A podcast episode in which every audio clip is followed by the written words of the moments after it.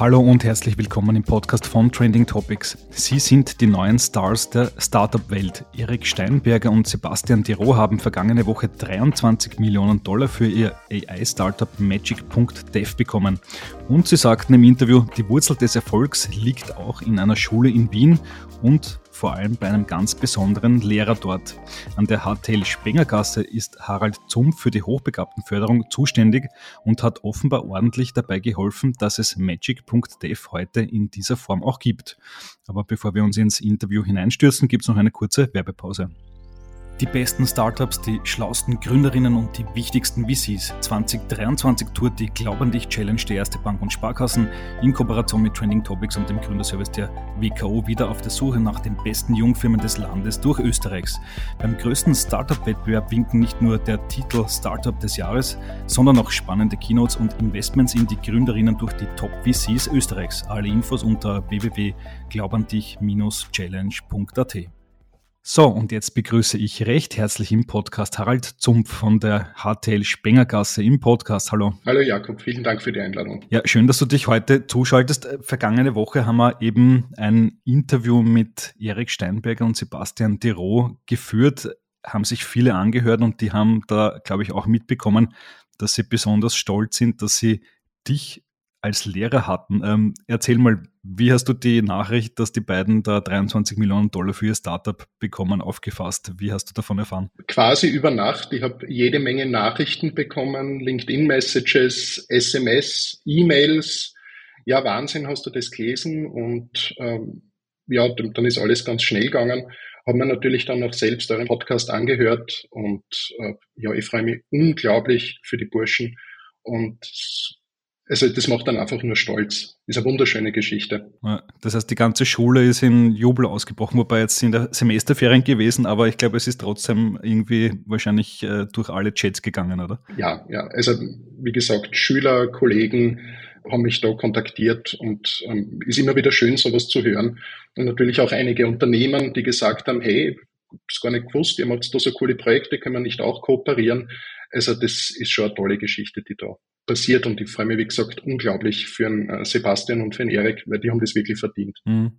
Das heißt, du kennst sie ja schon mehrere Jahre. Ähm, wie hast du so deren Laufbahn mitverfolgt? Also war es schon vor fünf Jahren absehbar, dass die mal so ein Riesending hinstellen oder ist das halt part of the process? Ehrlich gesagt, ja. Also das war ja nicht der erste Stand von Erik, mit dem er quasi berühmt geworden ist, wenn man so sagen will. Er hat ja auch Climate Science gegründet ähm, der Sebastian hat in unglaublich kurzer Zeit eine ganz steile Karriere in der IT-Branche hingelegt. Er war innerhalb von wenigen Jahren beim ganz tollen Startup bei Firestart, war er bereits CTO. Also gewisse Wege kann man sich schon überlegen und, ähm, und ein bisschen vorzeichnen, was dann aus den, den Kids wird. Und, und bei denen haben wir gedacht, wow, da, die werden Impact haben. Hm, okay. Hast du schon äh, im Detail verstanden, was Magic Dev eigentlich ist? Ja, ich darf stolz sagen, dass ich bereits im Beta-Programm bin. Das heißt, äh, ich darf das Ding schon benutzen. Ja, es ist ein Wahnsinn. Also es ist in Wirklichkeit viel mehr oder es wird viel mehr, als man jetzt bei äh, GitHub Copilot zum Beispiel sieht oder in aller Munde momentan ist ChatGPT. Äh, das Ding ist, das ist ein Meta-Assistent, das heißt, das ist wesentlich größer angelegt und es wird nicht nur quasi eine Autocompletion machen für Source Code, sondern ich bin überzeugt davon, dass sie es schaffen werden, dass es wirklich ein, ein Coding-Partner wird und dass man nicht nur sagt, erst wie programmiere jetzt äh, Schleife oder, oder wie rufe eine gewisse Methode auf, sondern es wird auch in die Richtung gehen, dass man dem Ding auch wirklich Problemstellungen gibt oder zu den eigenen Lösungen Feedback bekommt. Und ich glaube, das über, über, übernächste Magic Dev wird von Magic Dev entwickelt werden. Okay, also die Software, die sich selbst schreibt oder so, äh, dann sind wir dann schon auf einer Metaebene. Aber ich merke, du bist ein ganz besonderer Lehrer. Also mir fällt sonst kein Lehrer ein, der im Beta-Programm der AI-Software der eigenen Schüler drinnen ist. Äh, erzähl mal, wie, wie kam es dazu? Wie, wie kam es dazu? Ähm, ich habe mir überlegt, dass ich Lehrer geworden bin was eine relativ lustige Geschichte ist, ähm, welchen Lehrer hätte ich selbst gern gehabt als Schüler? Ich habe selbst eine HTL für Informatik gemacht. Und, und ich habe mir gedacht, ja, das, so, ein Lehrer, so ein Lehrer würde ich gern werden.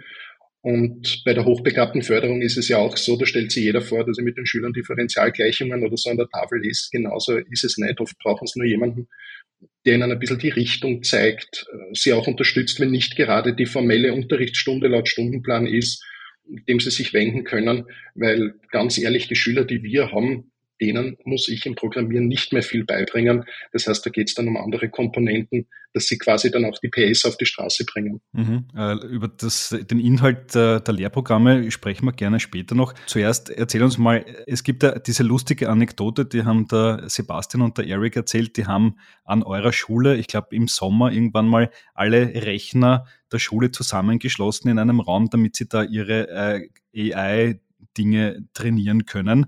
Und dann hat die Schule sogar noch offenbar den Strom bezahlt. Ist ja ein Wahnsinn. Also das ist ja an, an 99 Prozent aller anderen Schulen wahrscheinlich gar nicht vorstellbar. Was macht denn die Spengergasse aus? Äh, was ist das Besondere an dieser Schule? Ja, ich glaube schon, dass wir einen gewissen Freiheitsgrad bei uns im Haus haben, auch dank unseres Direktors, der uns da relativ lange Leine lässt. Wir haben ja zu dem Zeitpunkt damals frisch ein Innovationslabor gehabt, wo die Schüler genau an solchen Projekten arbeiten konnten, brainstormen konnten. Und der Erik hat damals an einem relativ komplexen Machine Learning Problem gearbeitet und da braucht man natürlich Rechenleistung da, dafür. Und als Schule bekommt man von Partnerunternehmen und so weiter sehr viel, nur keine Cloud-Rechenleistung, weil das ist meistens mit einer Kreditkartennummer verbunden. Und da kann auch einiges schiefgehen im Budget. Das heißt, da muss man auf lokale Hardware zurückgreifen. Und ja, und sie sind dann auf die Idee gekommen, dass sie gesagt haben, naja, Computer haben wir jede Menge, auch jede Menge GPUs in der Schule. Die kann man technisch relativ leicht clustern. Im Idealfall dann, wenn es niemanden stört, nämlich in den Sommerferien. Und äh, so ist das Projekt entstanden und da haben ganze IT-Seele gerechnet an diesem Problem und das eben in den Sommerferien. Vielleicht ein kleiner Insider, so Computer machen ganz schön Hitze und Türschnallen werden auch ganz schön heiß. Okay, das heißt, du hast mal auf so eine heiße Türschnalle offenbar gegriffen. Ich habe gehört, dass sie heiß werden, sagen wir so, ja. Aber wie gesagt, dafür kann man Fenster öffnen und, ähm, und ja, und das war dann eine ganz tolle Geschichte. Das hat dann, glaube ich, auch für den Erik die weitere Karriere ein bisschen mitbestimmt, dass er gesehen hat, hey, ich habe nicht nur Idee, ich kann das auch umsetzen. Und wir sind auch in der Schule ganz, ganz stolz, dass wir da ein kleines Stück dazu beitragen haben können. Mhm, okay. Gibt es da eigentlich noch viele andere Startup-Gründerinnen, die aus eurer Schule hervorgehen? Gibt es noch andere Beispiele? Ja, gibt's. Ähm, wir haben zum Beispiel GetNano ist ein tolles Startup, die clustern quasi Micro-Influencer.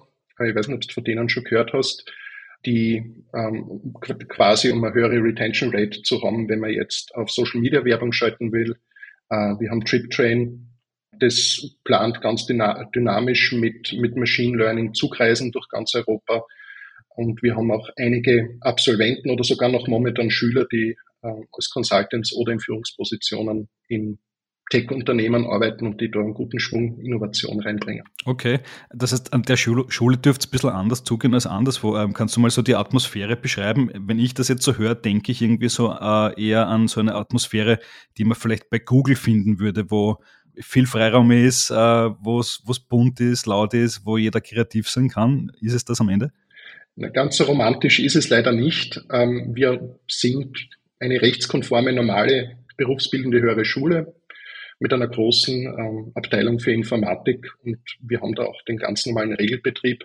Aber wir haben halt zusätzlich Angebote wie die Hochbegabtenförderung zum Beispiel, wo die Schüler zusätzlich zum Pflichtprogramm, sage ich jetzt einmal, ähm, sich durchaus ausleben können und vielleicht Zugang zu gewissen Informationsressourcen haben können, die sie sonst nicht hätten. Wir haben Impulsvorträge im Haus von Spezialisten auf der Wirtschaft, ähm, Gäste, oft im Unterricht, da sind wir relativ frei, das zu organisieren.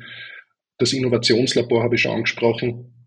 Also das sind als Dinge zusätzlich zum Standardprogramm, aber sonst sind wir schon noch eine echte HTL. Mhm, okay. Und dieses hochbegabten Programm, das dürfte auch so ein Schlüsselfaktor bei Magic Dev äh, gewesen sein. Äh, wie funktioniert das? Das ist formell als Freifach geführt, ähm, hat auch den Grund, dass es die Schüler dann auch die, ähm, dass die Schüler die Teilnahme am Zeugnis stehen haben. Das heißt, das ist formell ein Freifach. Da können pro Jahr 18 Schüler, mehr schaffe ich auch aus organisatorischen Gründen nicht, dran teilnehmen. Und im Rahmen des Freifachs machen sie Projekte für die Wirtschaft. Das heißt, alles, was wir machen, ist echt. Da gibt's nicht irgendwas, denkt euch was aus, sondern wir sind in der Wirtschaft relativ gut vernetzt. Und wenn es mal eine Idee oder einen Bedarf gibt, dann spiele ich da quasi Matchmaker und betreue dann oder unterstütze die Schüler auch bei der Prozessumsetzung bis hin zum Rollout, zur Präsentation. Und das machen sie aber zusätzlich zur, sage jetzt einmal, zum Normunterricht. Wenn ich die Klasse selbst habe, ist das dann natürlich auch das Projekt ähm, für, für die Projektarbeit, das heißt fürs Fach Projektentwicklung und Systemplanung, dass wir das auch vertikal integrieren können. Aber ich unterrichte nicht alle Schüler persönlich im Regelunterricht in der hochbegabten Förderung. Die, für die bin ich dann da, wenn sie mich brauchen. Mhm.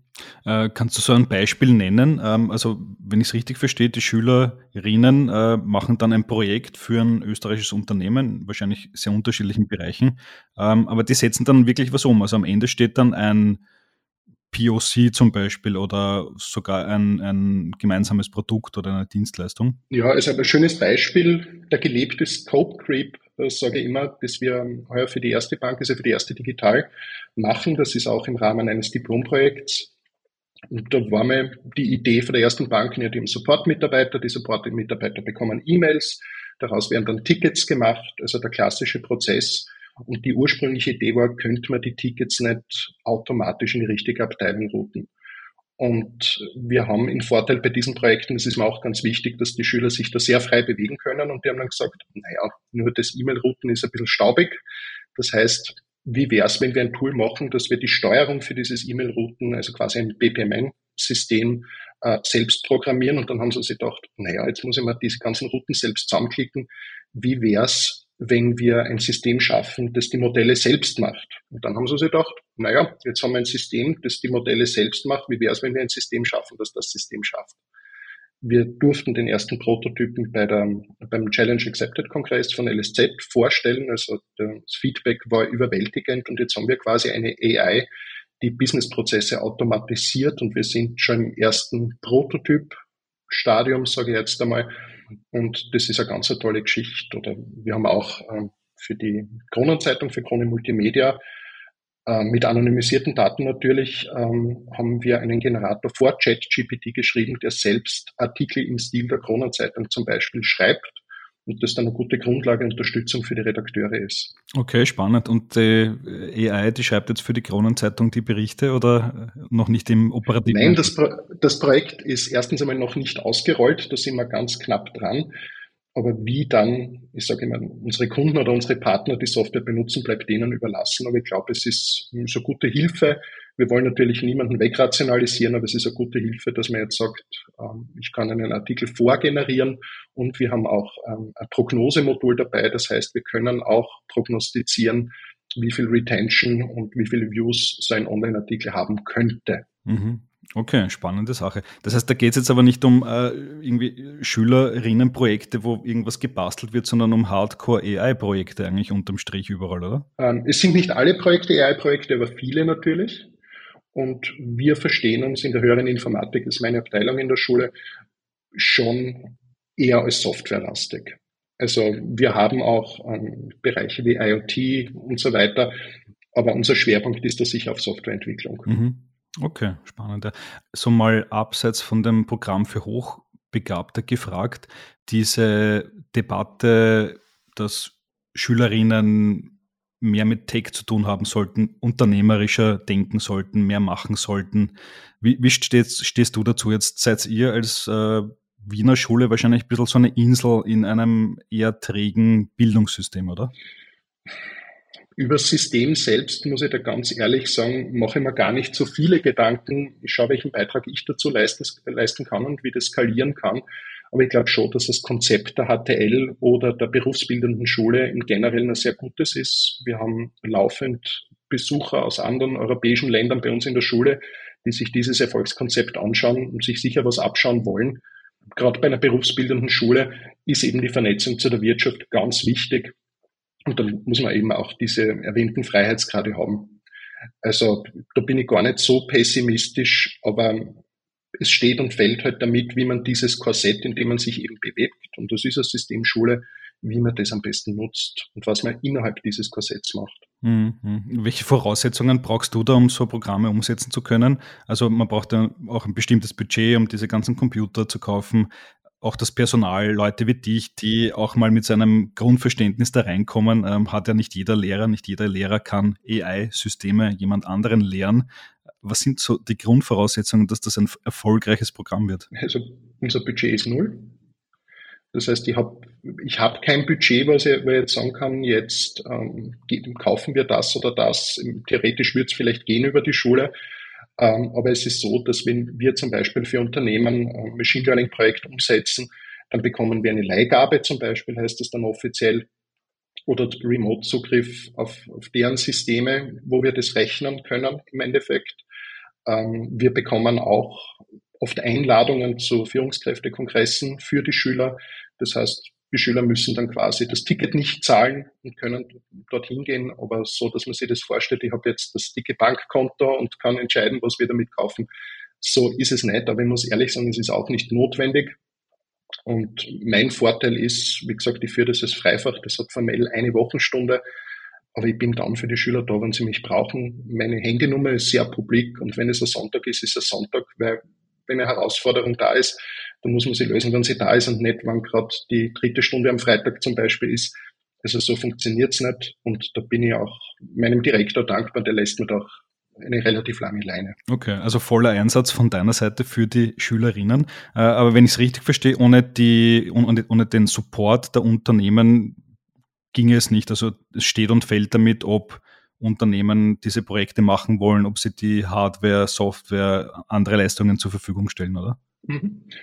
Also über einen Mangel an Anfragen können wir zum Glück nicht klagen. Ähm, ich bekomme wöchentlich Anfragen von Unternehmen, da die Hochbegabtenförderung schon relativ bekannt ist.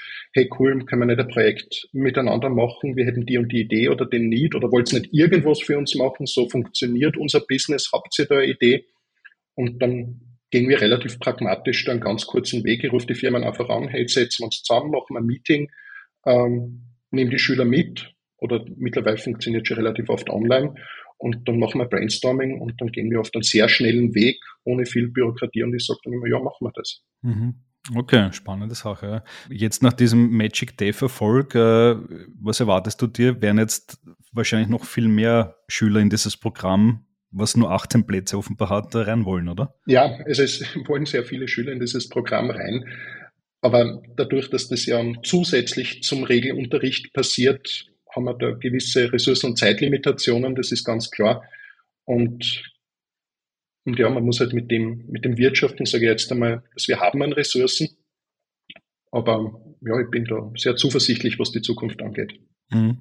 Jetzt arbeiten, arbeitest du, arbeiten deine Schülerinnen eben mit KI.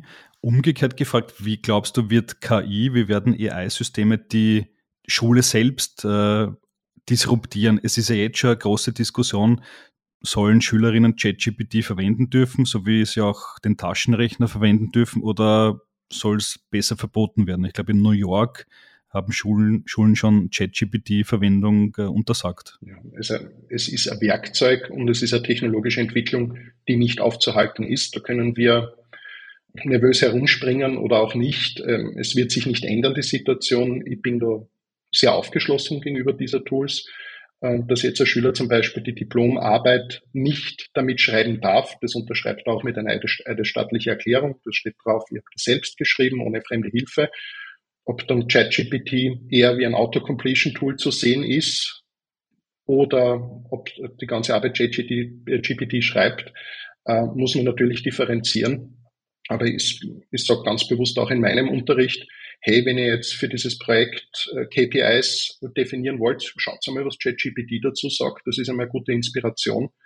Und ich bin da sehr zuversichtlich, was diese Tools angeht. Die werden viel, uns viel Micromanagement und Microtasks ersparen, dass man wirklich aufs große Ganze sehen kann. Also ich bin dankbar dafür. Hm. Verwendest du diese Detektoren, die KI äh, produzierte Inhalte erkennen, kontrollieren können? Äh, nein, ich weiß, dass es sie gibt, also GPT-Zero zum Beispiel, ähm, aber genau in meinen Unterrichtsgegenständen wird ChatGPT sicher Hilfsmittel sein, aber ähm, es wird sich nicht dafür eignen, dass man sie jetzt die komplette Arbeit damit abnehmen lassen kann. Magic.dev vielleicht in ein paar Jahren, aber nein, die benutze ich nicht, weil ich glaube, wir Lehrer haben ein relativ gutes Gespür, wo die Kompetenzen der Schüler sind und ob jetzt zum Beispiel eine Dokumentation von Schüler kommt oder nicht. Mhm. Wie siehst du deine eigene Zukunft als Lehrer? Ähm, es gibt ja immer mehr Berufszweige, die ein bisschen Angst darum haben, dass sie von KI abgelöst werden. Wie angstvoll sind Lehrer aktuell, was das angeht? Wie angstvoll Lehrer im Generellen sind, kann ich schwer sagen. Aber ähm, gerade in den Gegenständen, die ich unterrichte, ich kann dann über mich sprechen, also die theoretische Informatik, Projektentwicklung und Systemplanung, wird sich die Rolle des Lehrers sicher ein bisschen wandeln. Aber vom klassischen, okay, da füllt sie jetzt das Formular aus und, sitzt brav 50 Minuten am Sessel und ich trage was vor, was man eh schon im Internet nachschauen könnte. Da habe ich vor Veränderungen keine Angst, weil ich sowieso sehr wenig auf diese Art und Weise unterrichte. Also da geht es mir ums Thema Coaching, Requirements zu erkennen und ein bisschen die Richtung vorzugeben. Und ob jetzt äh, eine Produktbeschreibung oder wie gesagt ein KPI die ChatGPT geschrieben hat oder nicht, ist mir ehrlich gesagt wurscht. Das zählt das Ergebnis. Hm. Okay. Äh, noch eine letzte Frage. Blick in die Zukunft. Die HTL Spengergasse. Voraussichtlich, wie viel weitere Startups werden da äh, rauskommen? Wird das am Ende ein Startup-Fließband von Wien? Ich glaube nicht, dass wir den Job so wie wir ihn machen, äh, mit dem Fokus rein auf Startup richten sollten. Wir haben ganz tolle Absolventen, die auch nicht Startups, also in gestandenen Unternehmen ganz tolle Karrieren hingelegt haben. Ähm, aber es wird natürlich das ein oder andere Startup dabei sein. Das Potenzial ist da. Und, und da werden wir noch viele interessante Sachen, glaube ich, sehen. Alles klar. Wir sind gespannt und werden es weiter beobachten. Vielen Dank fürs Interview, Harald. Gerne, Jakob.